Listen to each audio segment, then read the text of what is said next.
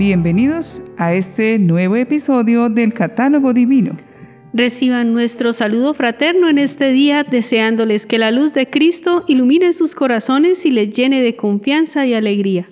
Les deseamos que puedan enfrentar cada desafío, seguros que la mano del Señor los sostiene. La vida normal se vuelve extraordinaria cuando dejamos que Dios nos acompañe y sea nuestro consejero. Ser santo es disfrutar de esa permanente compañía de Dios.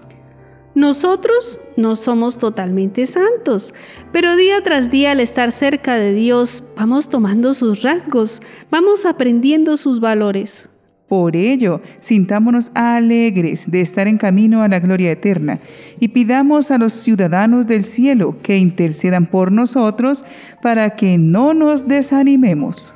Descubramos entonces qué santos venera la Iglesia Católica hoy, 7 de julio.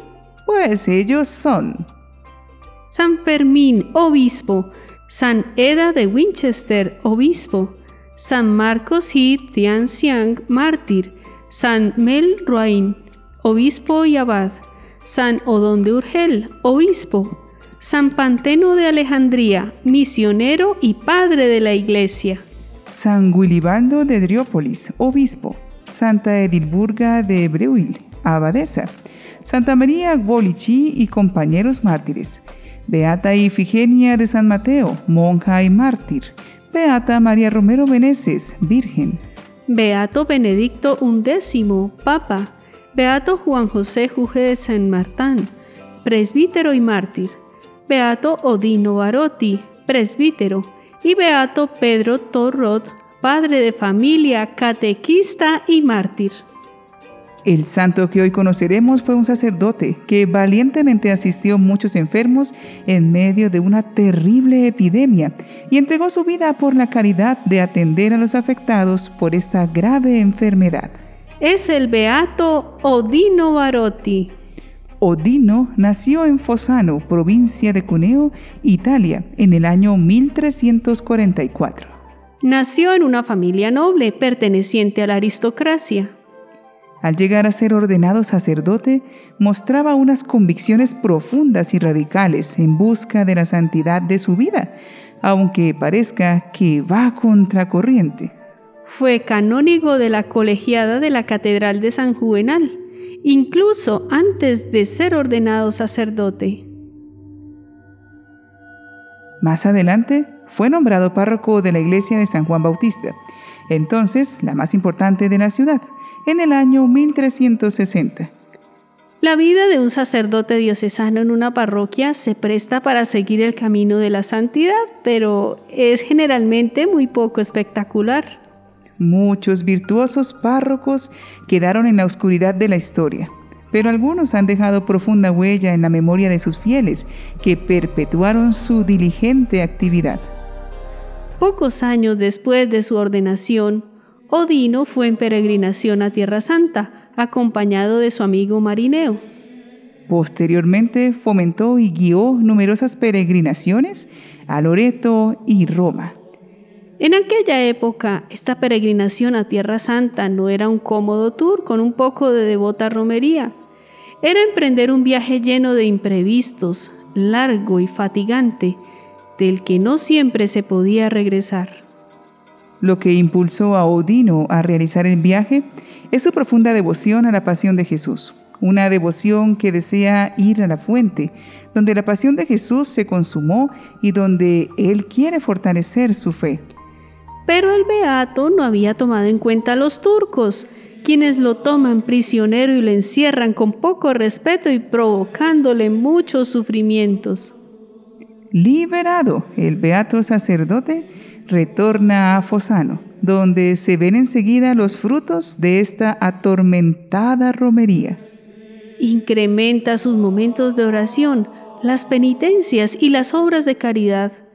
Transcurre largas horas en meditación delante del crucifijo. Vive pobremente, privándose incluso de lo más necesario para vivir se deja fascinar por el ideal franciscano, del que además del hábito terciario, también adopta su espiritualidad. La gente está admirada, pero también preocupada de su estilo de vida, porque apenas come lo estrictamente necesario para sobrevivir, un poco de pan y alguna hortaliza. Sin embargo, no hay discurso que le motive a comer algo más, porque todo cuanto le regalan, hasta los manjares más exquisitos, acaban invariablemente en las casas de la gente pobre. Como aquel capón que recibió como regalo para su almuerzo de Navidad, que él se avergüenza de comer mientras familias enteras no tienen que comer. Lo hace entregar a la casa de una pobre mujer que ha dado a luz hace pocos días y prodigiosamente un perrito guía al empleado que llevaba la encomienda. Odino era tan abnegado que el obispo de Turín tuvo pronto que darle la orden de comer un poco de carne, a pesar de todos los votos que pudiese haber hecho en sentido contrario, y de guardar para su mantenimiento lo necesario, pues el buen párroco gastaba todas las rentas de la parroquia en socorrer a los pobres y se estaba arruinando la salud.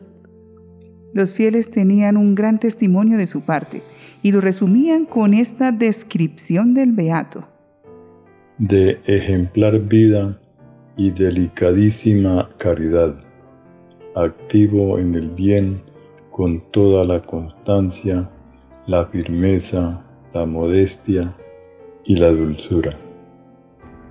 Los enfermos también son pobres y en aquella época hacían mucha falta medicamentos y asistencia médica.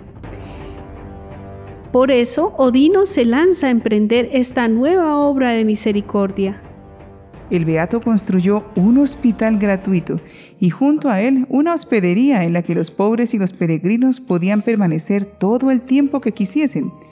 La hospedería siguió funcionando hasta el siglo XIX.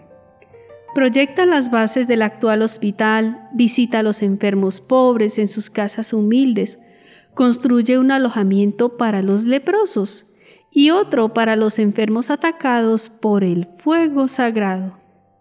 Este fuego era una enfermedad epidémica que hizo grandes estragos desde el siglo X al XVI, la cual consistía en una especie de gangrena precedida y acompañada de ardor abrasador.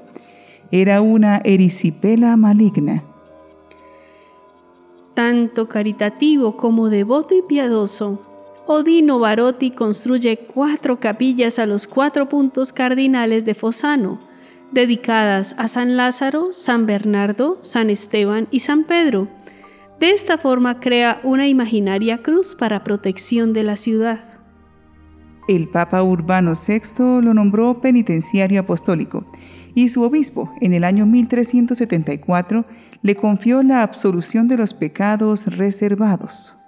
En 1374, teniendo ya 32 años como párroco, le confían la colegiata de San Juvenal, la futura catedral, pero la encuentra en tan malas condiciones que decidió reedificarla. Durante estos trabajos, sus contemporáneos son espectadores de cosas prodigiosas. Por ejemplo, un albañil se cae del andamio de la torre campanario y es dado por muerto. Se levanta sin un arañazo y vuelve enseguida al trabajo en cuanto el beato lo coge de la mano. En cierta ocasión, los obreros transportaban una pesada viga en una carreta tirada por bueyes. La carreta se atascó en el barro y era imposible moverla. Entonces el beato, tomando la puya, exclamó, En el nombre de Dios y de San Juvenal, adelante y la carreta avanzó. Tengamos en cuenta que San Juvenal era el patrono de la ciudad Fosano. Pero cuatro años más tarde, renunció a ambos beneficios para dirigir una cofradía religiosa que se lo había pedido. Después Odino ingresó en la tercera orden de San Francisco y convirtió su casa en una especie de refugio de todos los miserables. Odino Barotti era un hombre al que nada detenía, ni la peste. Estuvo en la primera línea de atención a los enfermos y terminó siendo contagiado él mismo. Y es así como le llegará la muerte. La peste termina con su vida el 7 de julio del año 1400, cuando tenía 56 años. todos esos años dedicados a Dios y a los más necesitados. Fue un fin verdaderamente digno de quien había vivido entregado toda su vida al cuidado de sus prójimos. Su recuerdo sigue todavía vivo en Fosano. El Papa Pío VII beatificó a Odino Barotti en el año 1808. Oremos a nuestro Señor para que proteja y fortalezca a quienes ha escogido para recibir el don del sacerdocio, de manera que puedan vivir a plenitud y con alegría su ministerio. Señor Jesús, Pastor Supremo del rebaño, te rogamos que por el inmenso amor y misericordia de tu sagrado corazón atiendas todas las necesidades de tus sacerdotes. Te pedimos que retomes en tu corazón todos aquellos sacerdotes que se han alejado de tu camino, que enciendas de nuevo el deseo de santidad en los corazones de aquellos sacerdotes que han caído en la tibieza, y que continúes otorgando a tus sacerdotes fervientes el deseo de una mayor santidad. Unidos a tu corazón y el corazón de María, te pedimos que intercedas ante el Padre Celestial en la unidad del Espíritu Santo. Amén. Unirse a la pasión de Cristo no solamente es reflexionar en sus sufrimientos físicos o morales padecidos por nuestro amor, sino ir más allá, descubriendo en esta entrega su profundo y eterno amor por nosotros. El sacerdote, al identificarse con Cristo en su amor por la humanidad y su sed de salvar almas, se encamina a darse en un servicio constante a todos sus hermanos. Existen muchas cosas que quieren obstaculizar esa vida de servicio, porque su acción de ayudar a santificar a los otros por medio de los sacramentos es fundamental para la conversión y la santidad de todos. Por ello, no dejemos de orar por los sacerdotes, no dejemos de pedir para ellos la unción del Espíritu Santo para que puedan vivir santamente. Oremos para que los sacerdotes encuentren su felicidad en servir. Para la salud de la Iglesia necesitamos estos representantes del médico divino. Beato Odino Arotti, ruega, por nosotros.